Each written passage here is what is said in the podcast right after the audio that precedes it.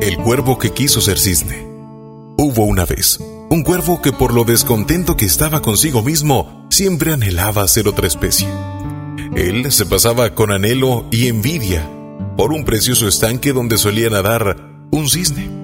Esa magnífica ave poseía un plumaje blanco como la nieve y tan suave y esponjado que no importaba cuánto se sumergiera en el agua, siempre permanecía seco e impecable. ¡Qué injusto! Es que un animal como ese tenga plumas tan hermosas, graznaba el cuervo para sí mismo. Yo lo merezco más que él. Soy más astuto, más distinguido, puedo volar de un lado a otro. En cambio ese, lo único que hace es pasarse por ahí nadando todo el día como presumido. Como quisiera sus alas.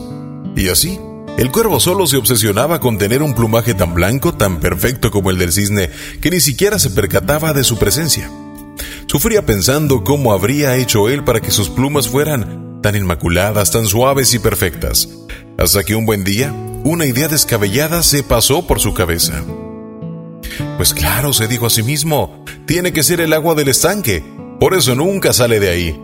Seguro, si se le ocurriera hacerlo, sus plumas se volverían tan negras como las mías. Y feliz por el supuesto descubrimiento, el cuervo se lanzó al estanque y se dio un largo baño.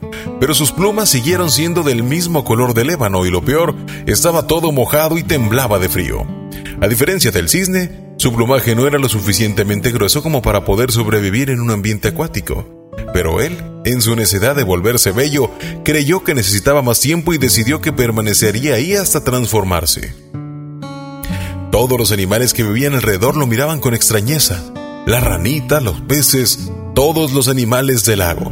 ¿No tienes frío? le preguntaban. Sal de ahí y te vas a enfermar. Pero el cuervo replicaba de una muy mala manera. Déjenme en paz. No necesito la ayuda de nadie y no voy a salir de aquí hasta que me convierta en un cisne. Eso nunca va a pasar, exclamaban los animales y continuaban su marcha. Y así fue pasando el tiempo y las plumas del cuerpo nunca cambiaron pero sí lo hizo él. Se convirtió en un ave enferma y obsesiva, que por pasarse los días en un estanque se le olvidó de alimentarse y finalmente murió, con el mismo plumaje con el que había llegado al mundo. La moraleja de esta fábula, nunca te compares con nadie. Tú eres único y solo podrás hacer que los demás se den cuenta amándote y aceptándote tal como eres. Todos tenemos defectos, pero también cosas buenas. En vez de fijarte en los primeros, quiérete por tus características positivas.